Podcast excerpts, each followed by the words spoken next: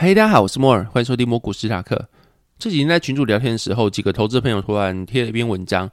然后那文章是美国推翻了罗素韦的案 （Roe v. Wade） 这个法案。那简单来说，这个法案就是通过之后呢，普遍大家会认为说是限制了现在美国妇女的堕胎权利。如果你听到一个人堕胎权利被限制，或者一个国家它限制的妇女的堕胎权利，呃，这个是先这么讲，然后等下会解释一下这个东西是什么。反正就是有个国家妇女权利被限制的时候，你会怎么想？然后这时候通常的想到应该是我同意这件事情，我不同意这件事情，或者这些妇女好可怜。可是既然是投资群主投资的朋友，那大家聊的当然就是哇，我们怎么没有去想这个商机？怎么没有去买避孕药公司等等的？然后就像六月二十四号周五推翻的那个法案嘛，就是上个礼拜五吧。然后隔周一，美国避孕药公司生产商 Evobans 它的股价大涨一百八十七趴。然后后来大家开始比较啊，就群主大家开始比较，就是哪家避孕药效果怎么样。然后有文章是这么比较。那后续受到这个法案之后呢，还有哪些公司会受到青睐？但无论你觉得这件事情怎么样，但在投资群这个聊起来是蛮稀松平常的事情。我知道有些人会觉得说这种东西可能是什么赚灾难财啊，就像当初乌俄战争的时候，大家去买石油、去买原物料。但是投资，我觉得投资是跟现实社会或是跟你的事物是需要去分开切开来看的。啊，反正结论就是我们错过这个投资机会了。然后我们在群主说，我们怎么没有想到这件事情？其实相较于乌俄战争啊，中国封城还有很多很多突如其来的事情。其实这种事情是可以去被推导出来的，就是有些是意外，那有些是它会衍生而来的事情。但衍生而来的事情这种事情，其实是你可以去思考出来的，也就是所谓的二阶思考。那其实过去有这样的机会啊，就像是去年五月台湾封城的时候，疫情爆发的时候嘛，那封得很激烈的时候，是台湾人第一次面对疫情这件事情。然后那时候的处理方式不能去餐厅用餐，然后尽量要待在家里。那个时候百货公司就算你能逛好了，好像是到六点就营业结束，然后你也不会看到有人在里面逛，因为大家根本不敢去逛百货公司。然后街上就算街道啊，像新崛江、西门町、一中街等等这种空旷逛街的地方，也不太会有人在那边。反正就是第一次接触疫情，大家是恐慌到爆，然后只要每次尽量都是大家都待在家。然后这时候大家会觉得怎么样？就觉得我好可怕，我可能去买泡面啦，我好希望不要被中到，然后去上网查一些怎么提升免疫力啊，然后怎么加强自己防护力的方法。但就是有人会想说，封城怎么样？封城了，所以说它的电商会涨，就像是富邦美，也就是 Momo。然后另外就是物流股大嘴鸟等等的也会涨，所以后续 Momo 啊，还有大嘴鸟他们就涨了好几天。然后这件事情其实也是可以被推导出来，像前面讲的一样。可是。那时候的我们没有推导出来了，然后后续像是罗素伟的案出现之后呢，我们没有想到，然后后面避孕药也大涨，说这种事情其实是可以被推导出来，但是因为现实的资讯其实是真的很多，就像我刚刚讲一样，其实有时候会忽然发生一些事情，然后这件事情怎么思考，其实是你的环境造成的，比如说小时候怎么想，或者你习惯怎么思考，你就往那个方向去思考。就像你跟我讲，我也没办法想象，就是罗素韦德案通过之后，避孕药的厂商会大涨啊，封城之后，电商物流都会大涨啊，这种事情我们都懂，只是我们懂是因为我们事后往回看，会发现这种东西其实很好推导出来，在当下资讯爆炸的时候，其实你根本没办法去想到这件事情的发生。一天发生事情其实是很多的，有时候呢，哪些是重要的，哪些是不重要的，你要去过滤出来，就是一件很辛苦的事情的。然后重要事情哪些是有商机的，哪些是对你人生重要的，然后。当发生这种事情的时候，你自己又该做些什么？那这都是很难去思考的。有时候往往一个小时或者是半天的时间呢，然后这些事情发生了，随之而来它商机就开始发酵了。然后你可能会看到股价开始变高啦，或者是什么事情已经反应之后，你还要去追的话，你可能也不敢追了，然后就跟这件事情无缘了。所以说，在第一时间就能够把事情发生，然后跟商机联想在一起，我是觉得很厉害的一件事情了。当然，这种事情都是事件性的涨幅，回来的也蛮快。你看现在的富邦美啊，或是。大水鸟，但也不排除是因为现在有点类股灾，所以说他们也回来。但是富邦美回来速度非常可怕，它最高的时候好像是一股是两百万，那一张是两百万，然后它后续好像有填息成功，它有配了好像配几百股忘记了，反正就是它以前有到两百万过一张，然后现在好像只剩六七十万左右，反正就回来的非常严重。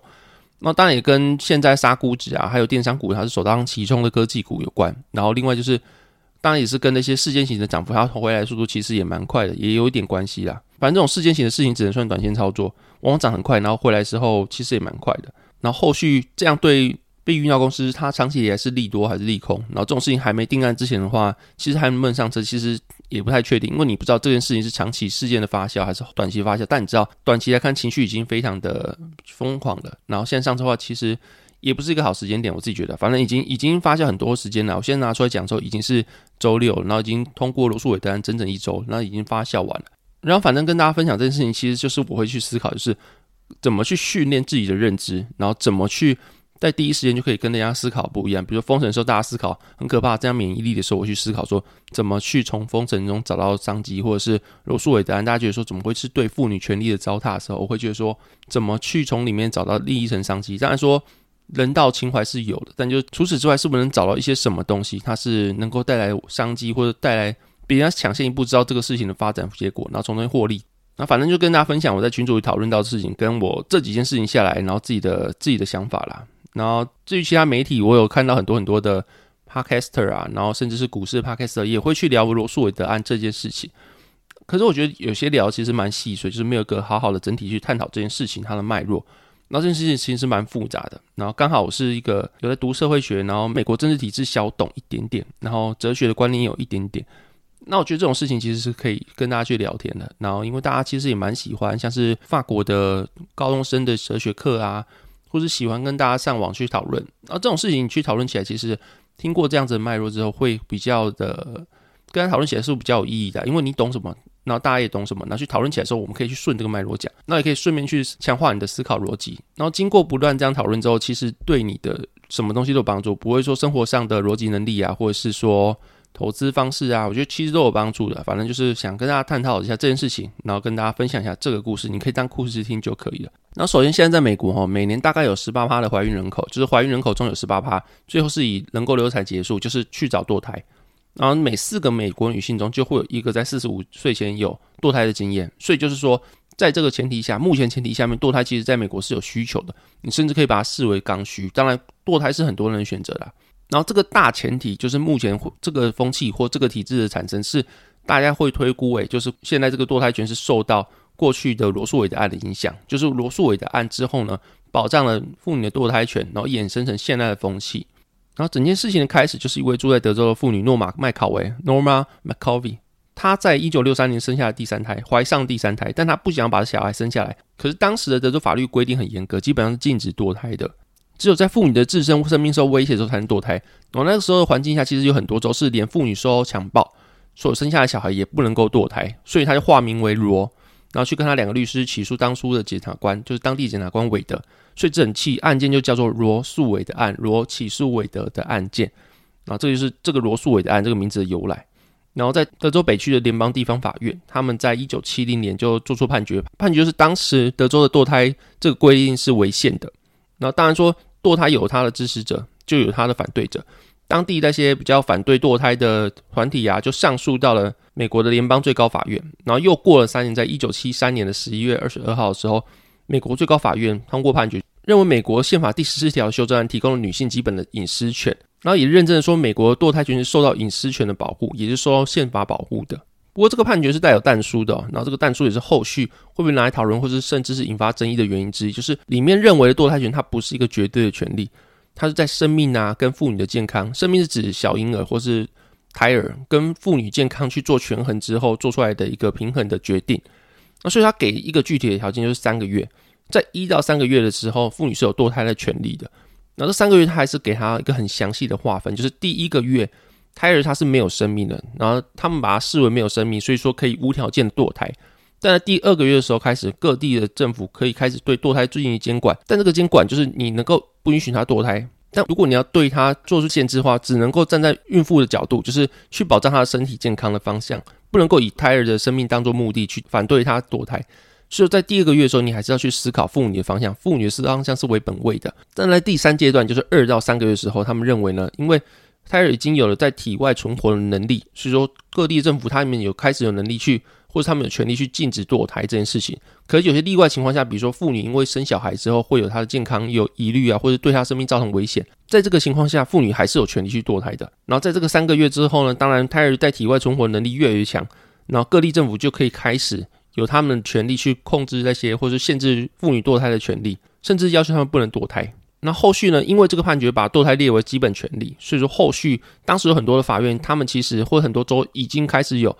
对于堕胎的权利的限制啊，或是那些像刚刚讲一样，有些州甚至是你被强暴，你也不能堕胎，是非常严格的。所以说，当这个法案出来之后，很多州必须开始去审视他们州的法案是不是有跟现在这个法案去做抵触。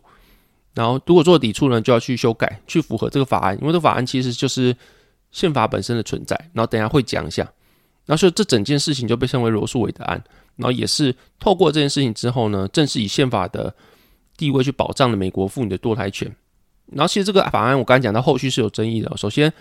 其实后面很多人是讲说，美国宪法它并没有明文写出隐私权是什么。那我们刚才听到就是罗诉韦的案，它其实是用隐私权去保障妇女的堕胎权。可是宪法是没有隐私权这件事情的，所以说它有这个影子，就是很多很多的法案都会涉及到隐私权的探讨，或是说隐私权这个精神是融入各个法条之中，但是宪法并没有明文写到保障隐私权这个事情，所以说从隐私权衍生出来的罗诉韦的案，当然也会受到争议，就是宪法根本没有说到隐私权这三个字，那你用隐私权去。保障罗素韦德案的，就是妇女的堕胎权。那这整件事情听起来就是有一点点问题的。另外，我们都知道嘛，在美国宪法之中，其实是三权分立，就是行政法去执行的人，立法院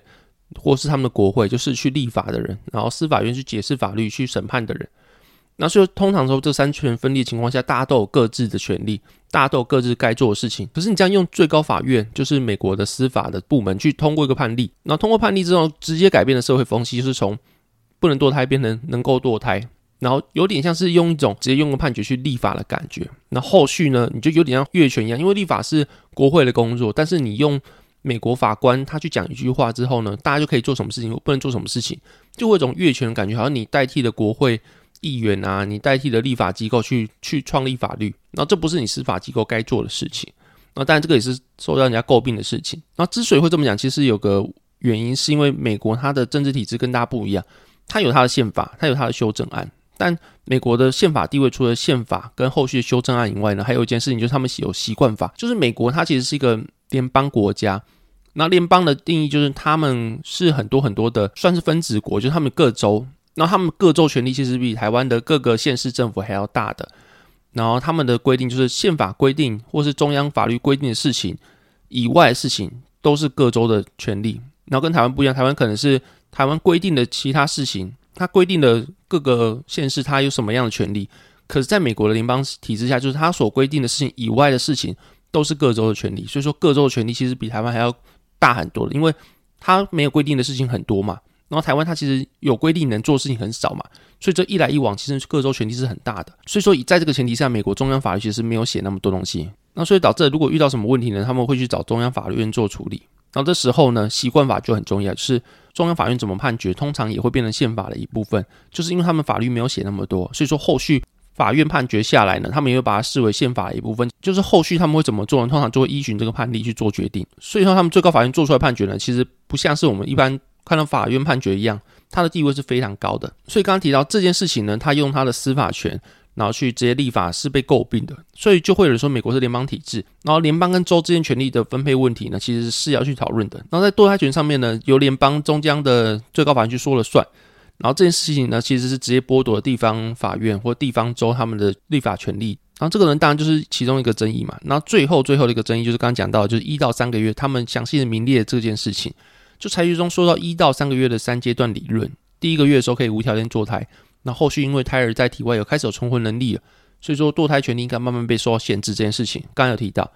然后这件事情其实普遍在当时是被认可的，可是这种一刀切就是你很强制的规定一到二个月，二到三个月这件事情，因为后续的医疗慢慢进步，然后这件事情的利润又是婴儿可不可以在体外存活当做他的判断基准，所以说后续胎儿能够在体外存活的时间越来越长，然后越来越早就可以开始存活，所以说后续又受到诟病啦，现在胎儿越来越早就可以在母体以外存活。那你像用这个当做利润基准，那你是不是该把妇女可以堕胎时间慢慢的越来越早？基本上就是你可能一个月之后就可以去存活，那你能够堕胎时间是不是只有一个月内之类的？反正事情也是被拿来做诟病啊。然后总之这件事情会被讨论，原因是因为在今年的六月二十四号之后呢，美国的联邦最高法院大法官投票以五比四的票数去推翻了四十九年的罗诉韦的案。那后续会有美国会有五十周嘛？现在已经有十三周以上去预告会要启动堕胎的禁令，那会影响人口。以十五岁到四十四岁来看的话，会有一千一百三十五万女性会受到影响。然后事发必有因嘛，我们都会想，怎么会突然有件这么久以前的事情被拿出来讨论？然后是源自于一个叫做多布斯的法案，然后是因为密西西比州通过胎龄法案。然后这个法案它规定呢，除非是医疗紧急情况或是胎儿严重的异常，否则禁止孕妇在怀孕的十五周之后进行任何的堕胎手术。就算你是被强奸的或是被乱伦的，你还是得把小孩生下来。除此之外，在其他州还有个心跳法案，也是规定说胎儿在六周之后就有心跳，所以说你就禁止堕胎。然后这件事情就会被拿来跟罗诉韦丹去做讨论。然后好巧不巧，就是目前的最高法院他们的法官是有九个人，然后过往都是五个保守派跟四个自由派。然后其中一个保守派他是一个比较犹疑的人，他有时候会去自由派的选择，有时候去保守派选择，所以说打，所以说就是一个比较相对平衡的事情，就是法案都有可能被自由派通过，或是被保守派通过。可在川普卸任前，能透过一系列的操作，目前的保守派跟自由派的比例是六比四。六比三，就是有六个保守派大法官跟三个自由派大法官，所以这整个大法官的生态就被破坏掉了。那这是第一个会被推翻原因。那当然，保守派跟自由派他们各自都有自己的理论了。这种事情其实你在成年之后，你就会发现说，其实大家都有自己的想法。那有时候一件事情出来，它无关对错，但是说现在听起来，大家会觉得说，你怎么会把妇女的堕胎权限制掉？你会觉得这是不对的。可是当然说，大法官都有自己的想法。然后既然都干到大法官，他们想法其实都是可以听听看的。然后你会发现，其实有些事情从他的角度去看，没有那么的对错关系，没有那么的严重啊，或是没有那么的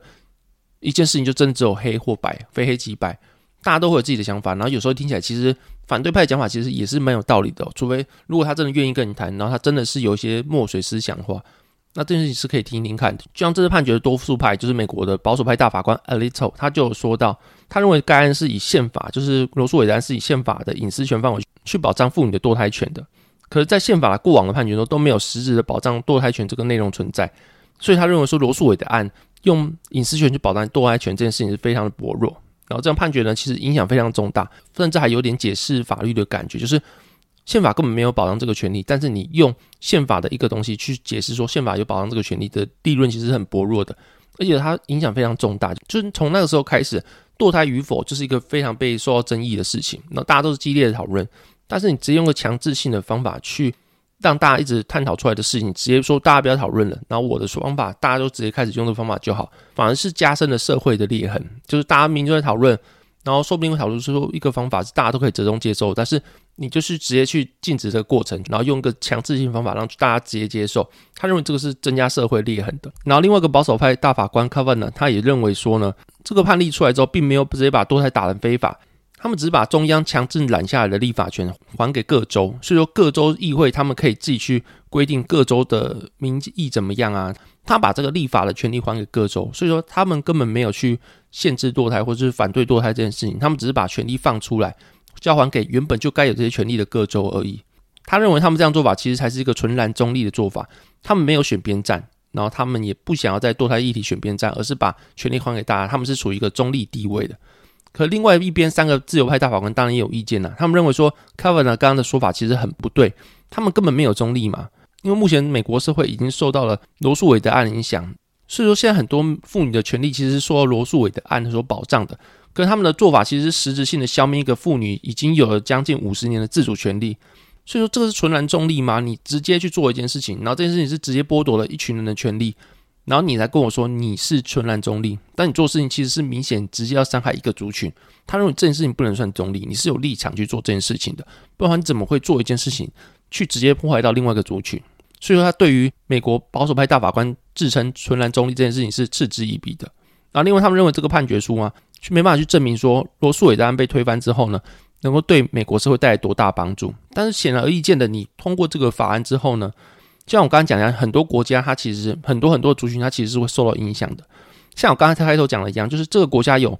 怀孕人口中有十八趴，它是选择去堕胎的。哦，在每四个美国的女性中，就有一个会在四十五岁以前有过一次堕胎经历。所以说，堕胎的这个权利在美国是一个刚需，大家都普遍需要权利。可是你既然没有办法证明说你推翻罗诉韦丹之后，美国会有多好，会有多少族群受惠，但是显而易见，就是你推翻这件事情之后呢，美国真的有很多人目前来说有这个需求，他的需求就会被你受到限制，他就因为这个事情受到很实质性立即的伤害，所以他认为说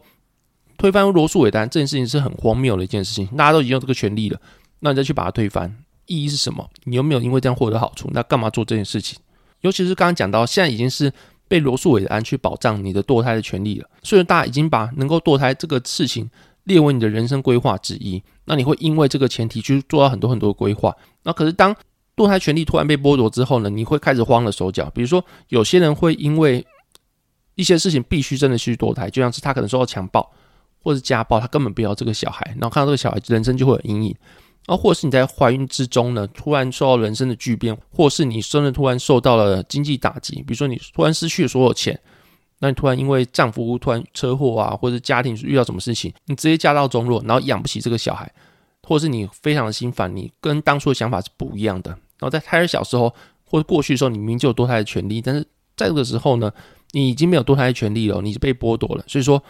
这个法案通过，其实会毁了很多很多女性的一生。你要怎么看着你被强暴之后生下来的小孩？你要怎么去面对这件事情一辈子？或是你根本没有钱，你怎么去养这个小孩？最后就会沦落成一整个家庭的悲剧。那这是自由派的大法官的想法。那听到这里，你已经把两派的想法都听完了。一个是说嘛，宪法根本没有规定隐私权，那你怎么用隐私权去解释这件事情？他认为这个立论是薄弱的。你不能用宪法没有规定的一件事情，又去保障你的堕胎权的权利，这个立论是有问题的。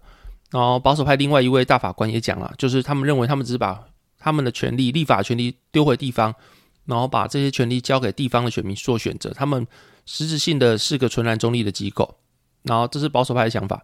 然后在另外自由派讲法呢，他们认为说他们这样做法其实没有实质的中立，然后他们是伤害很多人，他们根本没有中立，他们去伤害了美国妇女啊，伤害一些有堕胎需求的人，而且这件事情并不会让美国社会变得更好。那为什么把这件事情推翻？